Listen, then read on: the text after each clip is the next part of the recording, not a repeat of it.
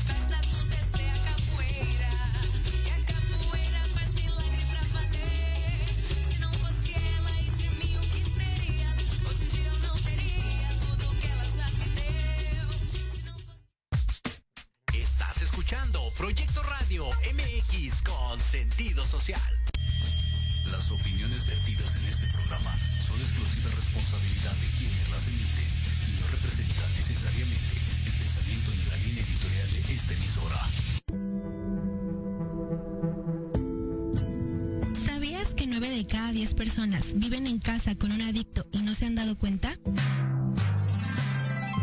Quizá lo tienes frente al espejo y no lo has reconocido. Adictodos, el espacio donde tu yo adicto se sentirá seguro.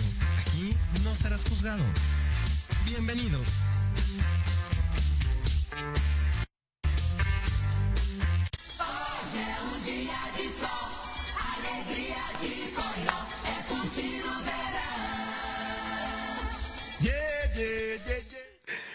Hola, ¿qué tal? Buenas tardes, bienvenidos a Victodos.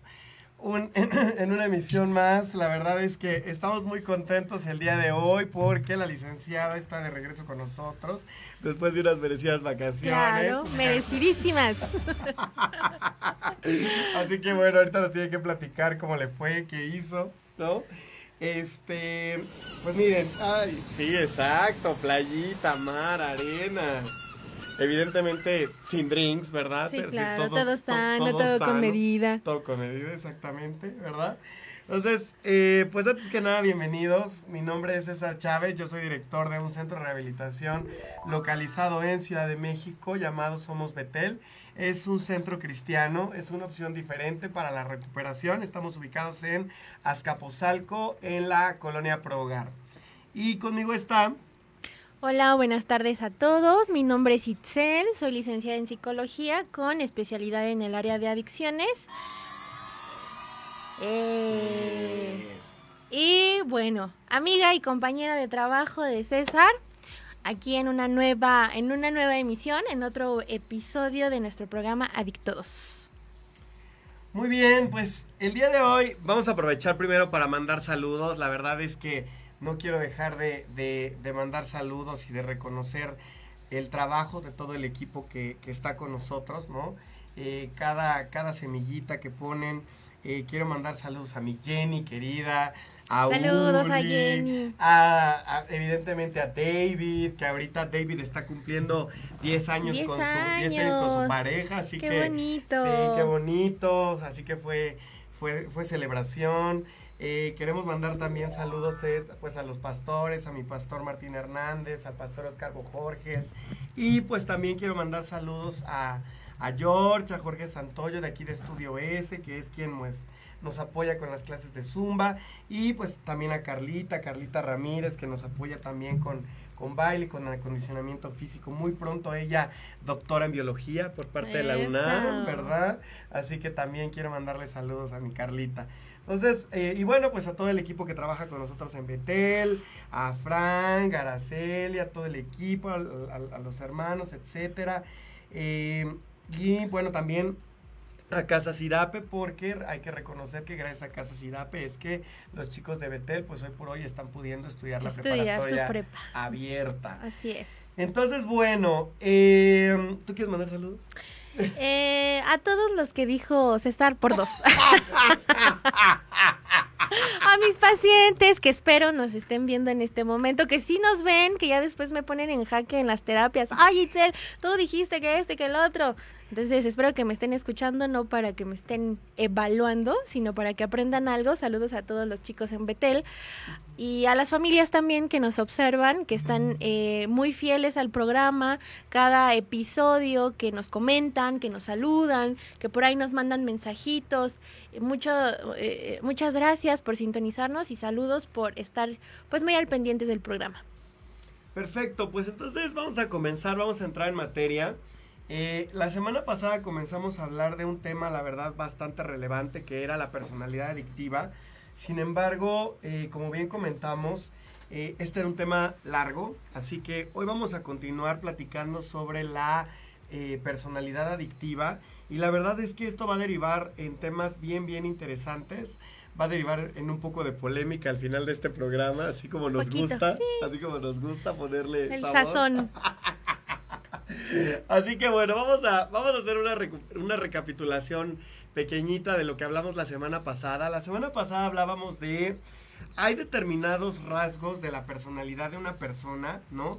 Que los hacen propensos a, se- a volverse adictos a algo. O sea, yo puedo ser una persona tímida y entonces al ser una persona tímida me encuentro con una sustancia, con un elemento alterador de mi estado de ánimo. Que me Un esa- desinhibidor. Un desinhibidor, ¿no? Y puede que eso pues me haga propenso a serme adicto.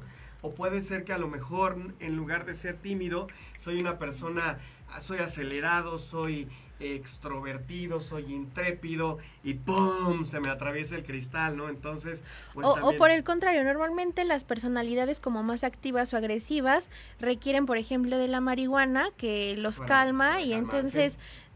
eh, hasta ellos mismos lo dicen, necesito fumarme mi churrito para estar relax porque si no ando todo ansioso. estar chill. Es chill, Estar chill, es ¿no? de chill. Entonces, aquí la verdad es que algo bien interesante es el rasgo de la personalidad no es per se lo que genera la adicción. En nuestro programa pasado hablábamos de que la causa de la adicción partía de un malestar interior y ese malestar interior venía alimentado por todo un sistema de creencias adictiva. Entonces, eh, hoy por hoy la verdad es que hemos sido creados en una sociedad, en familias, en donde se espera de nosotros, pues la verdad, demasiado, ¿no? Eh, llegando a generar ese nivel de malestar, ese nivel de incomodidad, ¿no? Y cuando digo una sociedad que espera demasiado de nosotros es, es una sociedad en donde espera que la imagen lo sea todo, una sociedad que espera que seamos perfectos, una sociedad que mata la autenticidad, una sociedad que espera que seamos capaces de controlar todo y de llevarnos a, a- a- pensar eso, a que, a que queremos ser perfectos, a que queremos controlar todo, a que queremos el arreglo rápido, la solución rápida, la gratificación instantánea, a que ya no queremos esforzarnos por, pues, por lograr ese objetivo a largo plazo de manera sostenible, sino que queremos eso, eso rapidito, esa solución mágica, esa, esa píldora mágica. Y ¿no? que esa es una de las situaciones que propician, por ejemplo, la neurosis. La neurosis es la búsqueda constante del bien, ¿sí? Entonces, eh, en, en esta parte de fomentar o de generar una personalidad neurótica, mi búsqueda todo el tiempo es la perfección, el control, ser buena. Entonces, eh, eh, entro en una realidad eh, fantasiosa porque absolutamente nada de lo que está exterior a mí lo puedo controlar. Y lo que sí está en mis manos controlar, que es mi vida, pues desatiendo completamente. Totalmente. Entonces ahí debemos de tener mu- mucho, mucho cuidado porque cuando se cruzan tres cosas, que es un sistema de creencias adictivo con esa mentalidad del arreglo rápido, de la gratificación instantánea, eso la verdad es que son dos detonantes muy fuertes. ¿Para qué? Pues para que yo sea propenso a hacerme adicto a una sustancia, al alcohol o a alguna situación, algún comportamiento, ¿no? Ahora, em, cuando hablamos nosotros de un sistema de creencias adictivo, voy a hablar de, pues todas esas, to- repito, todas esas creencias que me han metido en, que me han metido en la cabeza, ¿no?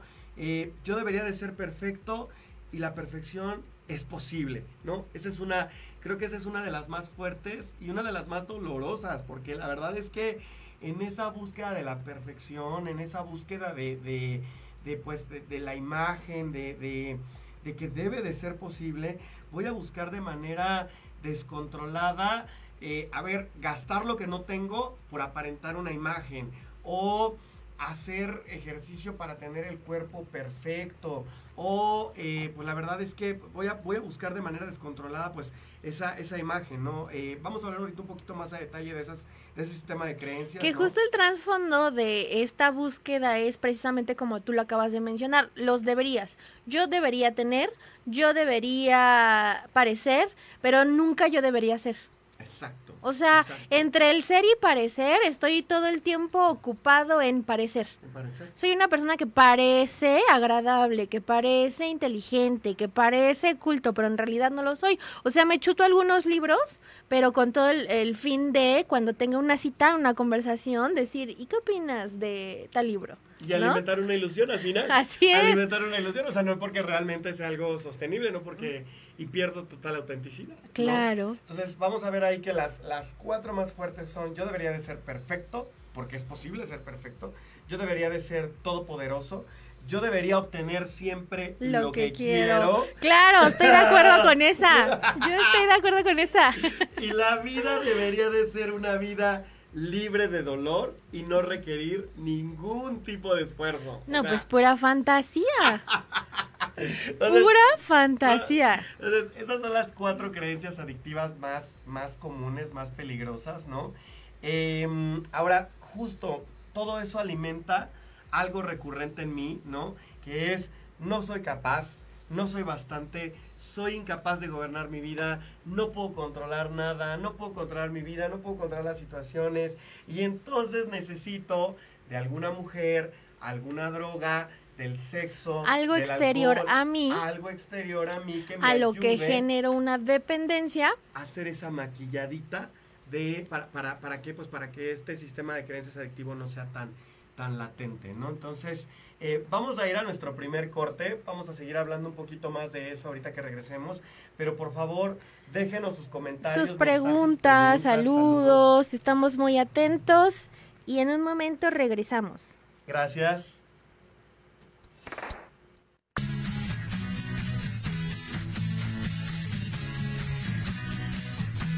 Hablemos de verdades. Consejos, risa, diversión y entretenimiento te esperan en tu programa Las Netas con Edith.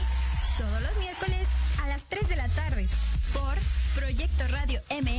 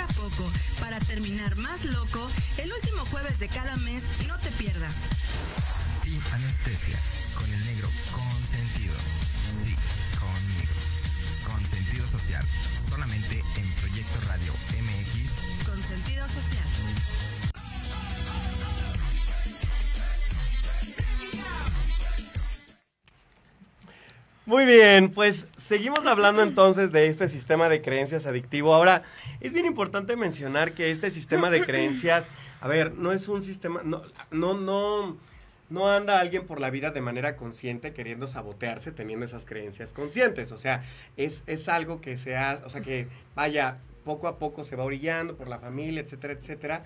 Pero si, si bien no es de forma consciente, existe, pasa y se va gestando desde la familia, ¿no?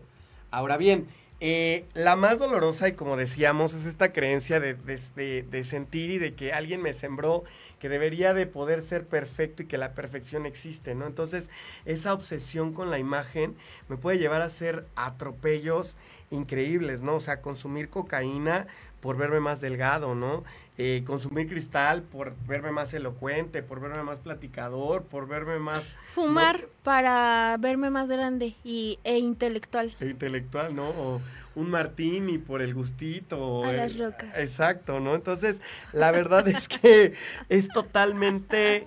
Eh, o sea, no, no, no existe eso, la, la perfección no es posible, tenemos que quitarnos esa idea. Pero yo creo que hay que ver, antes de que la búsqueda de la perfección me lleve al consumo, porque parece algo contradictorio, eh, socialmente sabemos que una persona adicta pues está muy lejos de la perfección, ¿no? Incluso el estereotipo de una persona adicta es incapaz, inhábil, parásito, eh, o sea, todo lo contrario a lo que una persona se pudiera parecer a lo, perfecto. a lo perfecto, ¿no? Entonces, ¿cómo es que la búsqueda de la perfección me lleva al consumo? Bueno, viene desde toda la idea de que tienes que estar anulándote y negando ciertas características de tu pensar, de tu sentir, de tu ser, de tu físico, de tu actuar, que socialmente no son bien vistas o no son aceptadas.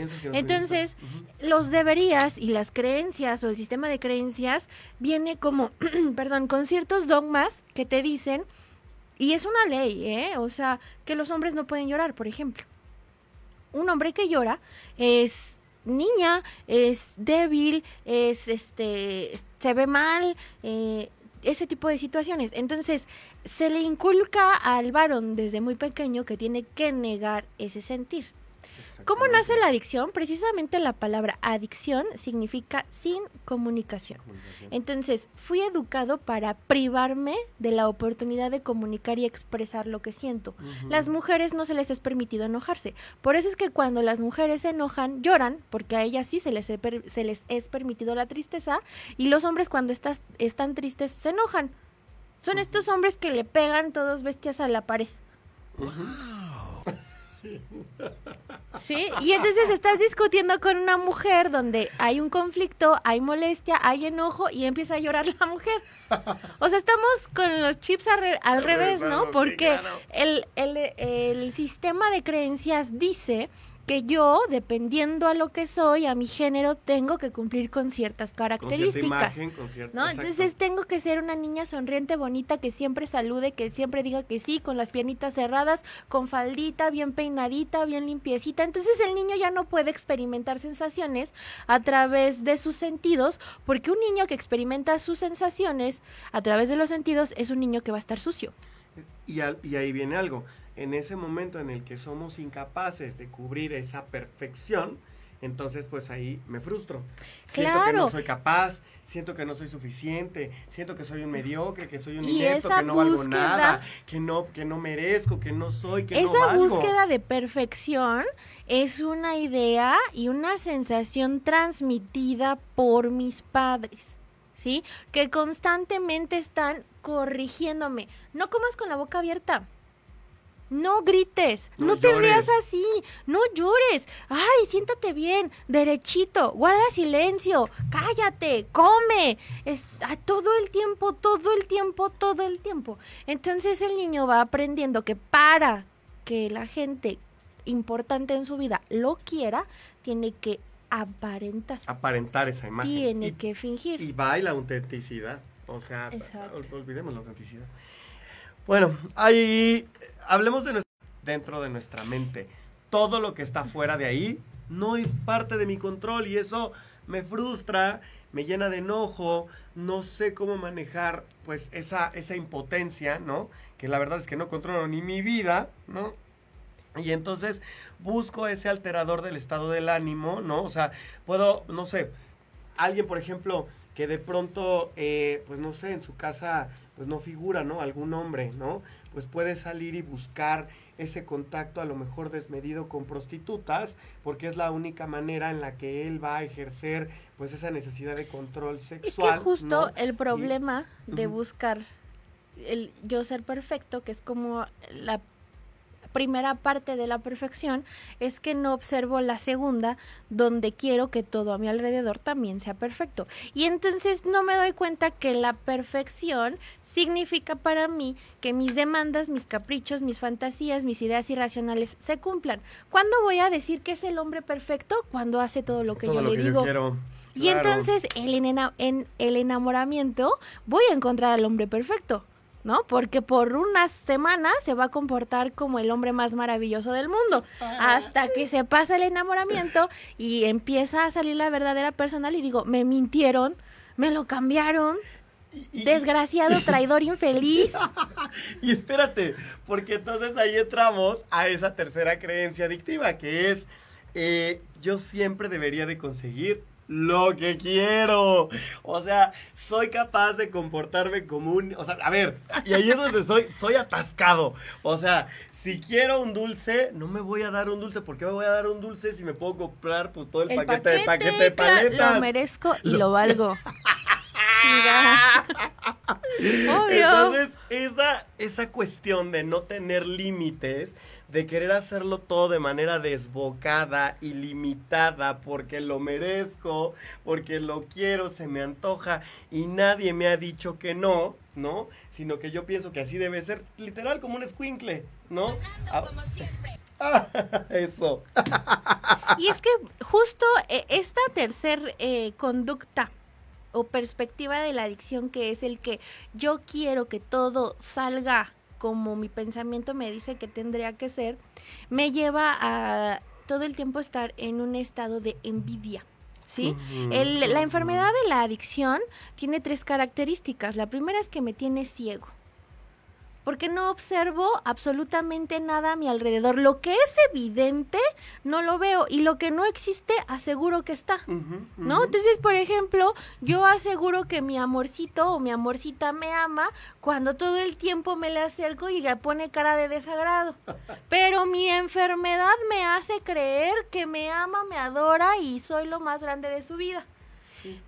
Lo evidente es que tengo un problema de alcoholismo y eso no lo veo.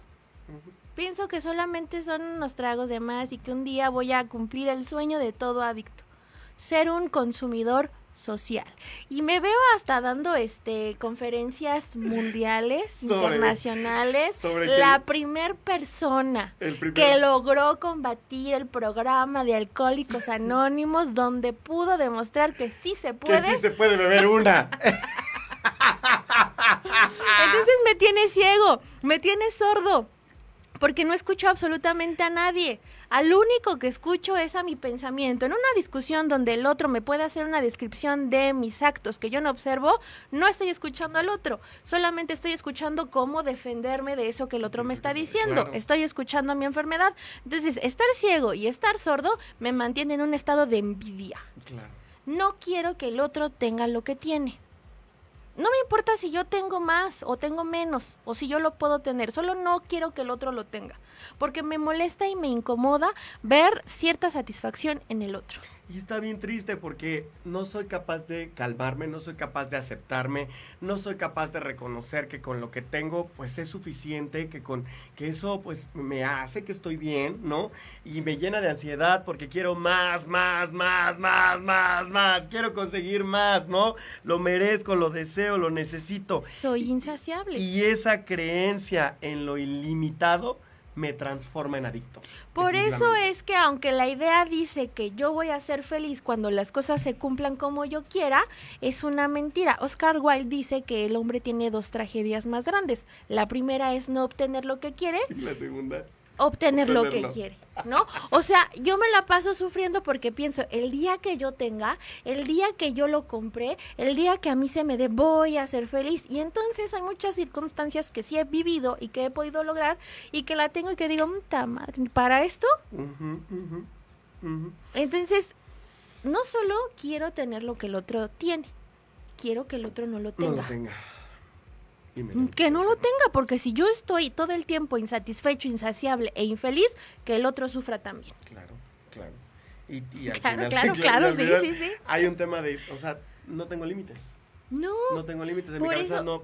Soy insaciable. Podré tener el dinero del mundo y aún así sentirme vacío. Consumir Desdichado. todo lo que pueda consumir y aún así sentirme vacío. Tener una, dos, tres, cinco, diez, veinte mujeres y aún sentirme vacío. Este, estar libre sin compromisos y sentirme vacío. Estar con un compromiso y sentirme vacío. Tener trabajo y sentirme vacío. Estar sin trabajo y sentirme vacío. O sea, ese es el problema. Que mi pensamiento me dice que cuando logre lo que quiero voy a estar satisfecho y resulta Que no, que voy por más. que aumenta la sensación de vacío y eso propicia mi conducta adictiva. Adictiva. Quiero más, más, más, más.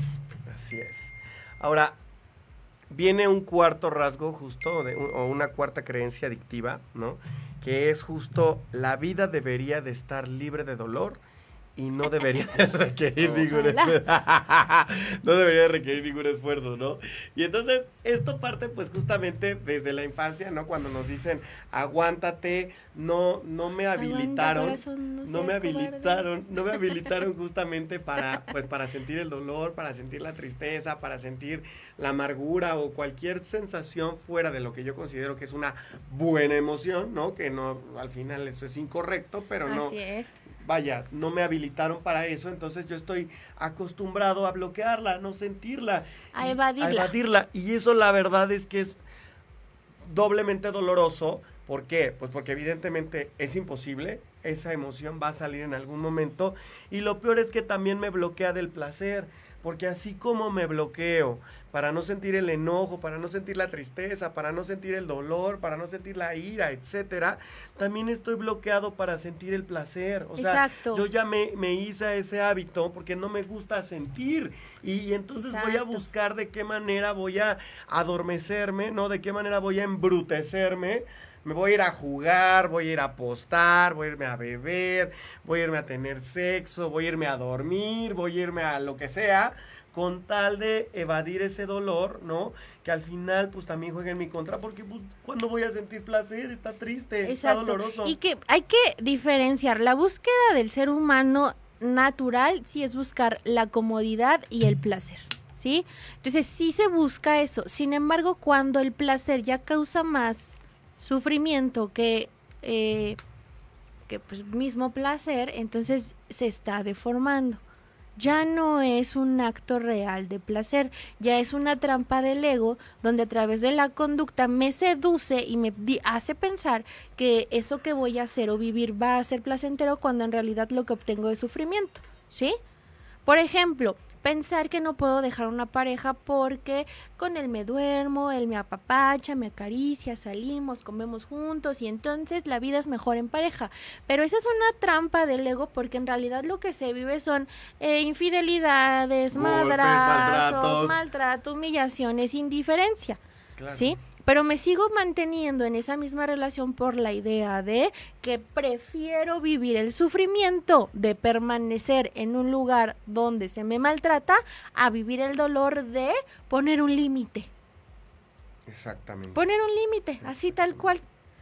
¿Por qué todo el tiempo estamos evadiendo el dolor? Bueno, porque se nos fue educados para eh, no vivir tolerancia a la frustración. En cuanto el bebé, el niño, el individuo empezaba a sentir una sensación desagradable, mamá y papá corrían a resolver. Entonces, bebé? el bebé se cayó, piso malo, ahorita le pego al piso, ¿no? Nadie toca a mi bebé. Entonces le enseñas de manera inconsciente que es una persona tan única y especial que, Que no él me, porque va a sentir no dolor. debe sentir dolor, no debe vivir rechazo, no debe sentir dolor, nadie le tiene que decir que no. Y entonces ese tipo de formas de educación que estamos propiciando solamente van a generar a largo plazo pues un adicto en potencia. Total, totalmente, ¿no? Entonces, todas estas creencias o todo este sistema de creencias, todo este sistema de creencias adictivo, ¿no? Va a derivar entonces en todas estas ideas de yo no soy bastante y entonces como yo no soy bastante, merezco el rechazo, merezco que me devalúen, no merezco cariño, no merezco algo bonito, no merezco, no merezco, no soy, no, no merezco, no existo, merezco lo peor, ¿no? Eh, merezco el castigo, merezco, merezco que me traten mal. Eh, soy incapaz de, de, de, controlar mi mundo, ¿no? ¿no? No soy capaz de enfrentar los problemas y como no soy capaz de enfrentar los problemas, prefiero adormecerme, embrutecerme y pues ahí capoteármela, ¿no?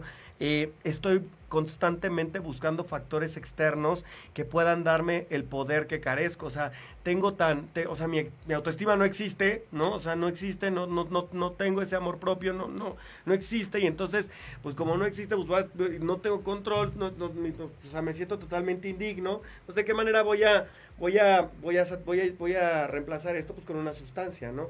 Ahora, eh, también tengo la creencia de que los sentimientos son peligrosos, entonces cada que voy a sentir aguas, me voy, me muevo, no debe de existir eso, que la imagen lo es todo. He sido creado con esa, con esa con esas ideas de que la imagen es todo, de que debo de ser perfecto, de que debo ser mesurado, controlado eh, en todos sentidos, ¿no? ¿Cuál es el problema precisamente de la imagen en la adicción? Es que tenemos una idea y principalmente es una idea religiosa que para ser bueno tienes que sufrir. La gente que sufre, mientras más sufre, más víctima es. Y mientras más víctima es, más buena.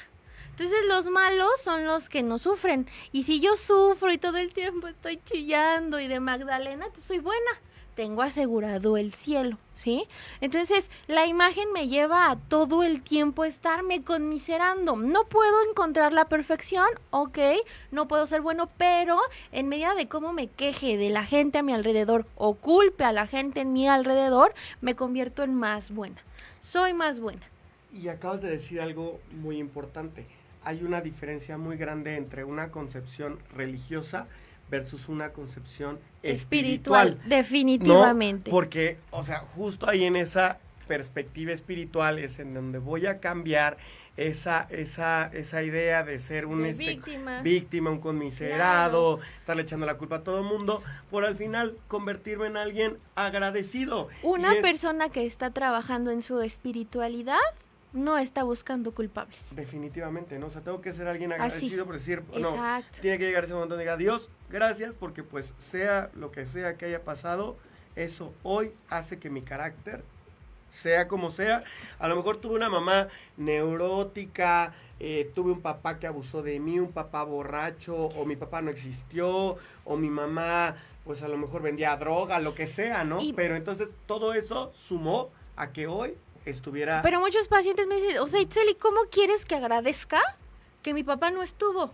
¿Cómo? ¿Cómo quieres que agradezca las madrizas que me daban? O sea, ¿cómo tú me puedes decir que agradezca eso que viví, que por eso soy lo que soy? ¿No? Pero entonces cuando lo sigo viendo desde la perspectiva del victimismo y el no me debió haber pasado a mí, pues tendría que preguntarme por qué no. O sea, ¿por qué a ti no? Si no has vivido situaciones mundanas que otras personas no han, vivido. Y esa es parte de la responsabilidad de decidir seguir vivo. Que me puede pasar situaciones comunes y corrientes como las que le pasa al otro, que mi ego me hace pensar que soy el único o el más, bueno, esa es otra circunstancia, porque incluso hasta eso me propicia o me genera la lucha de egos, ¿no? A ti te dejaron, pero a mí me dejaron con un hijo. A ti también te dejaron con un hijo, pero a mí me dejaron con un hijo y me engañaron con mi mejor amiga. No, o sea, yo sufrí más. O con el mejor amigo. Con el mejor amigo y peor, no. Yo soy la más sufrida, porque mientras más sufro, más buena soy. Y entonces, la teoría hedonista habla del dolor. ¿Qué dicen los hedonistas del dolor? Dicen que si el dolor es pequeño, va a durar bastante tiempo. Pero que si el dolor es intenso, va a durar poco tiempo. Entonces una persona que lleva 25 años sufriendo por lo mismo, le está haciendo a la super mega ultra payasada. Porque un dolor intenso no puede durar tanto tiempo. No lo resiste el cuerpo. Es imposible. Entonces, si tú llevas años y años y años sufriendo por algo, pues es un dolor realmente muy mínimo. Que tú quieres exagerar, que te ha permitido ser la justificación perfecta para todo lo que haces y dejas de hacer. Que si te eh, contesto mal a todo el mundo, es porque yo no tengo marido. Y tienen que entender que estoy amargada y que a mí me da envidia y que porque ustedes sí tienen marido y mujer y yo estoy soltera, ¿no? Entonces por eso la gente tiene que aguantar mi mal humor, mi... sufrimiento y además apapacharme y darme la razón de que soy una mujer dejada. Y ahí acabas de tocar algo que es, yo creo que hace la diferencia completamente en un, en un proceso de recuperación, porque, a ver, eh, ¿cómo vamos a abandonar ese sistema de creencias adictivos? O sea, ¿cómo salir de ahí? ¿No? Entonces, nosotros como adictos estamos educados a pensar en blanco o en negro. Extremistas. somos unos extremistas dramáticos, conmiserados, chantajistas, manipuladores y mentirosos. Entonces, un día amo a mi amorcito, es el amor de mi vida, lo mejor que me ha pasado, porque pues hoy sí me compró las flores que quería. Y en la noche, como no me, no me llevó a cenar mis taquitos, es un desgraciado infeliz que merece la muerte. Y seguramente me está engañando, infiel, desgraciado. Y entonces, vamos a hablarlo como desde dos perspectivas. A ver, viéndolo desde una perspectiva emocional, ¿no? O sea, tenemos que cambiar ese, ese chip de movernos en ese estado de blanco y negro por aprender a vivir en el gris.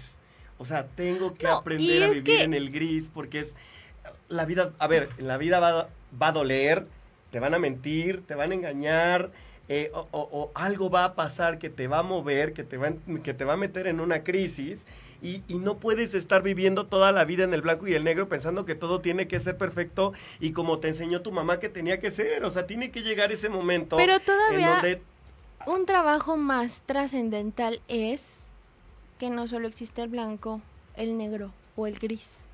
Hay amarillo, hay rosa, hay azul, hay un chingo de colores, de posibilidades, de opciones, de vivencias y que por qué mi necedad y mi neurosis me quiere seguir encajonando en lo blanco o en lo negro. Haciéndome sentir el más inútil, el más absurdo, el más ridículo, el, más, exitoso. O sea, mi mente es tan extremista que cuando, cuando tengo un acierto me siento la persona más triunfadora y exitosa y capaz del mundo y soy una soberbia. Pero cuando cometo un error me siento la persona más tonta, fracasada y estúpida que puede existir y también es soberbia. Claro, claro. Y ahora, en cuanto podamos nosotros aprender a vivir en este estado de colores, llamémosle, en, este, en este, estado de colores que es la vida, ¿no?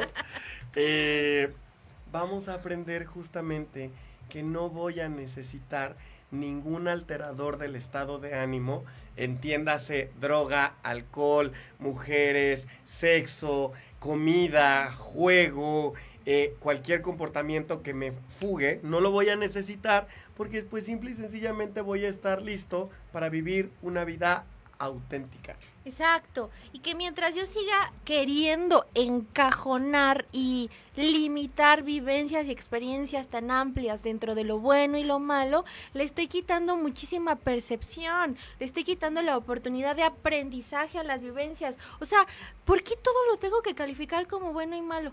Drogarse en algunas ocasiones y dependiendo de mi resultado creo que es bueno, pero si estoy anexado pues ya es malo. Porque ya me Mi amor a veces es buena, pero también a veces es mala. Tener hijos, pues a veces es una bendición, pero cuando ya no lo soporto o se vienen, ahorita que se vienen ya las nuevas este, inscripciones y todo, una maldición, ¿no?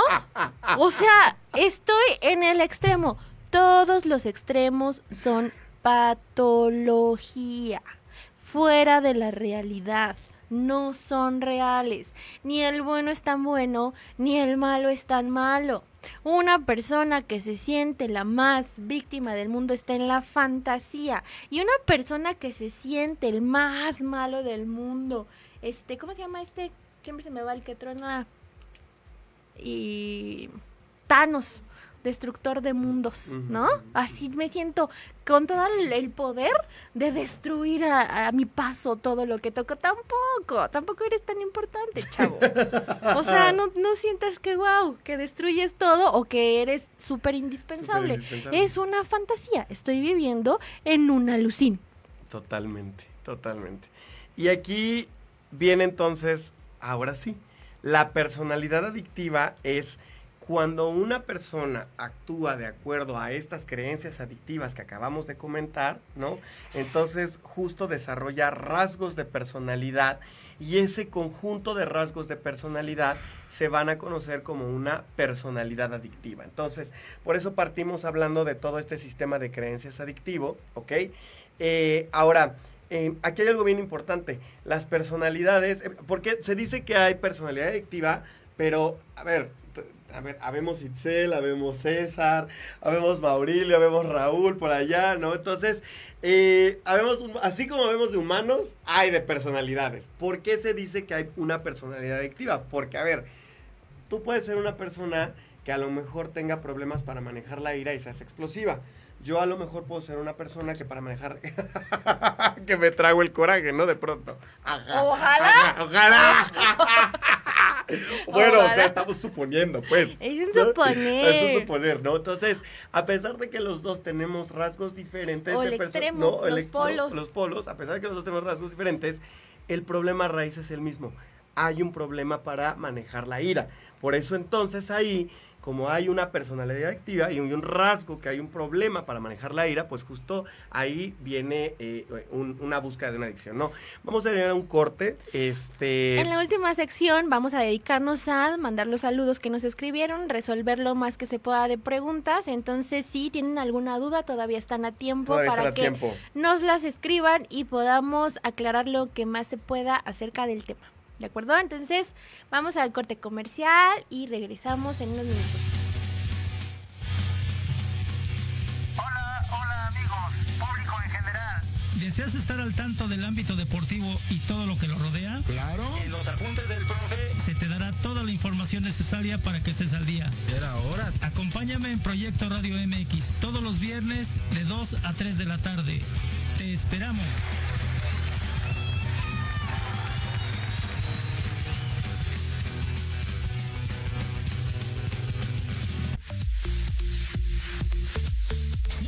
¿O qué? Todos los miércoles de 9 a 10 de la noche, comenta con Marta, Karina y el Pollo tips y mil cosas más para mejorar la economía de tu hogar. Solo por Proyecto Radio MX con sentido social.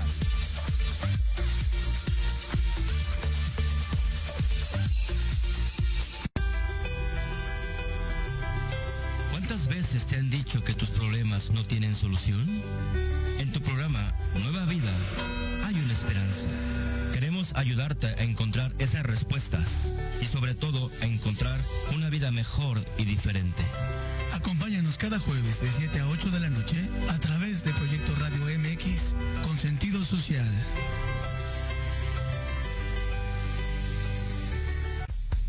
Hola amigos. Los invito a su programa donde hablamos de todo. Psicología, salud, belleza, esoterismo, espectáculos y más. Además contamos con invitados de lujo cada semana. Yo soy Ibis Siliceo. Nos escuchamos todos los viernes de 11 a 12 del día por Proyecto Radio MX con sentido social.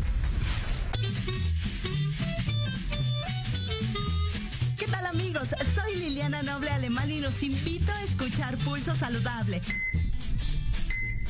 donde juntos aprenderemos cómo cuidar nuestra salud.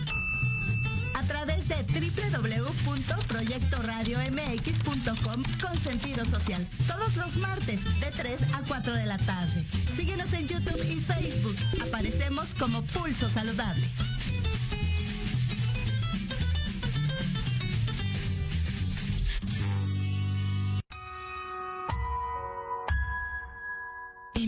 Digital y no encuentras un espacio donde estar al tanto e instruirte del mundo de los negocios?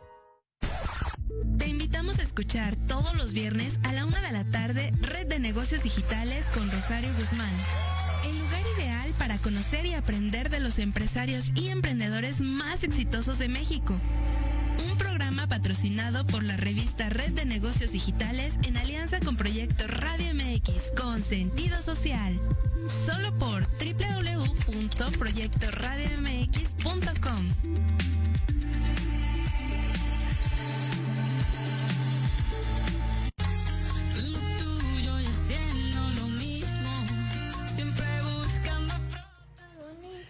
Muy bien, pues vamos a leer los saludos.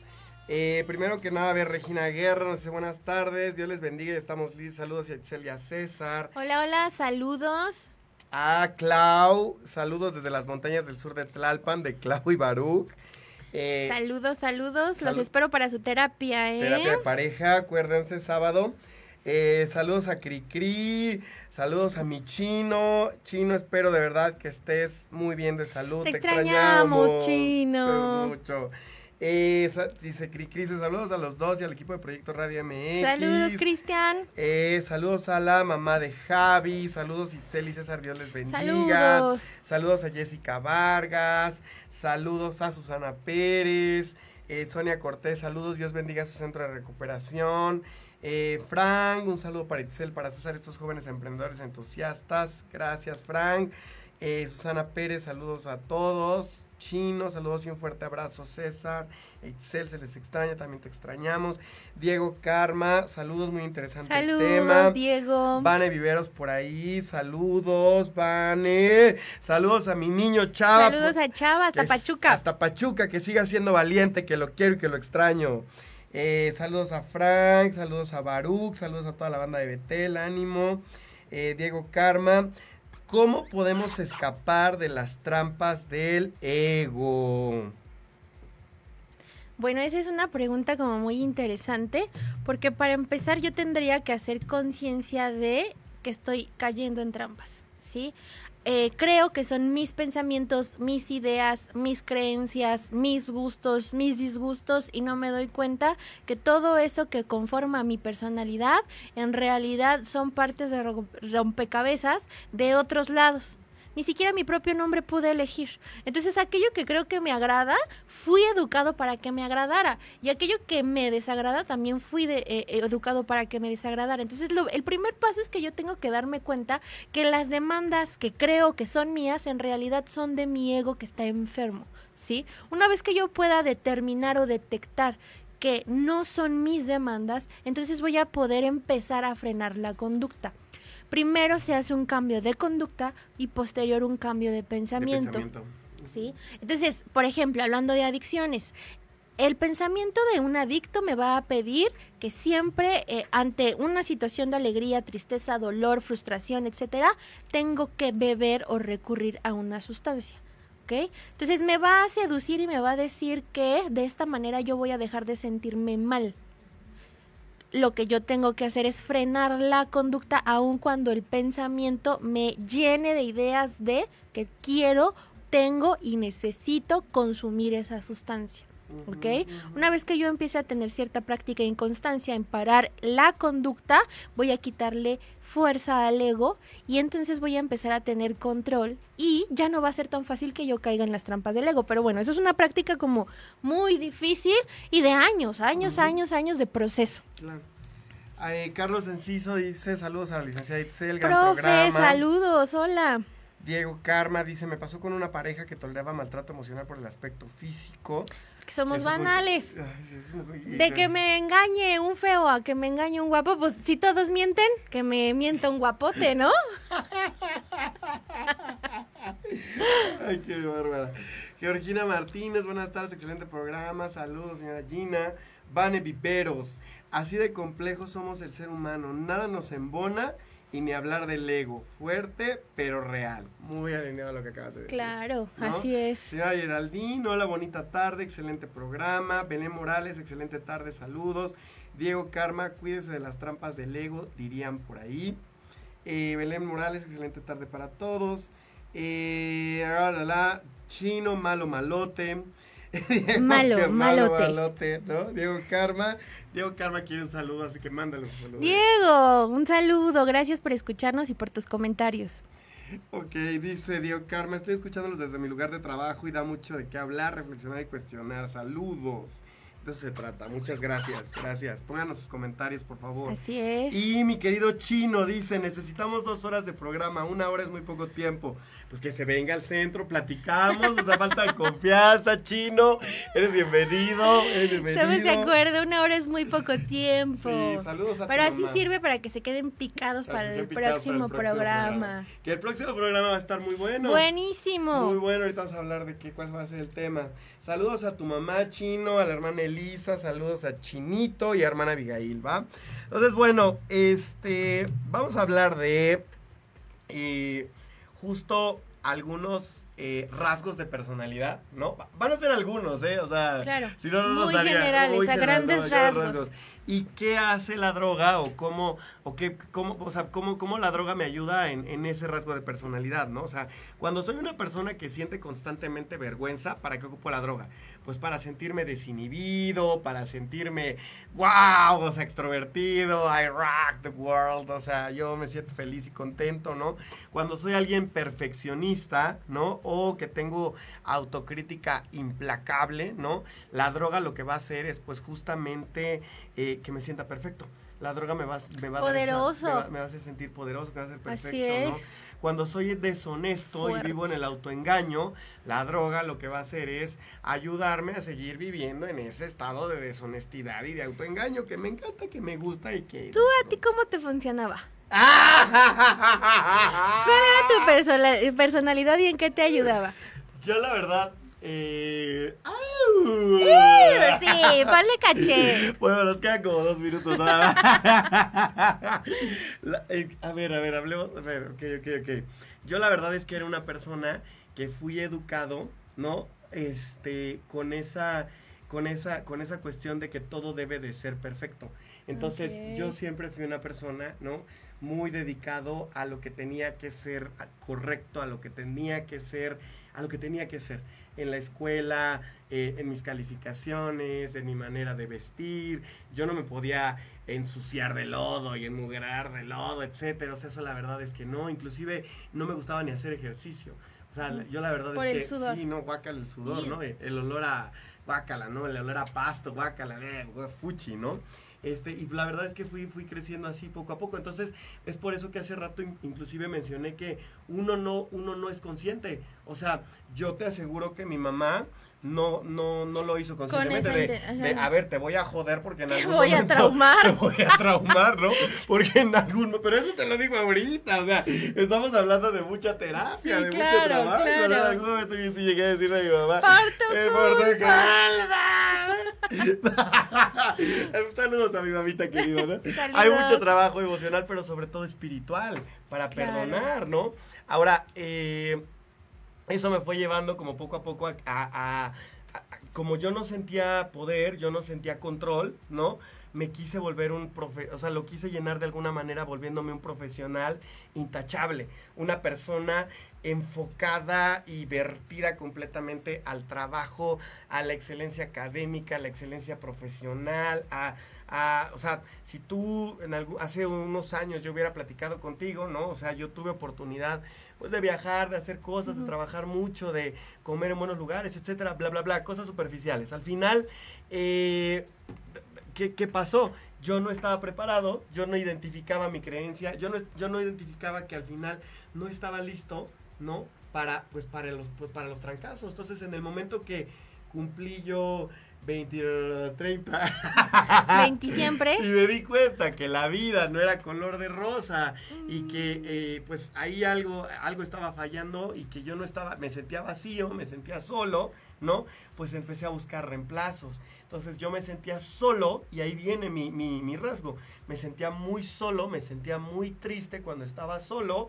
Y entonces, ¿qué hacía? Que la droga o el comportamiento en este caso hacía que se llenara pues ese sentimiento de soledad, ¿no?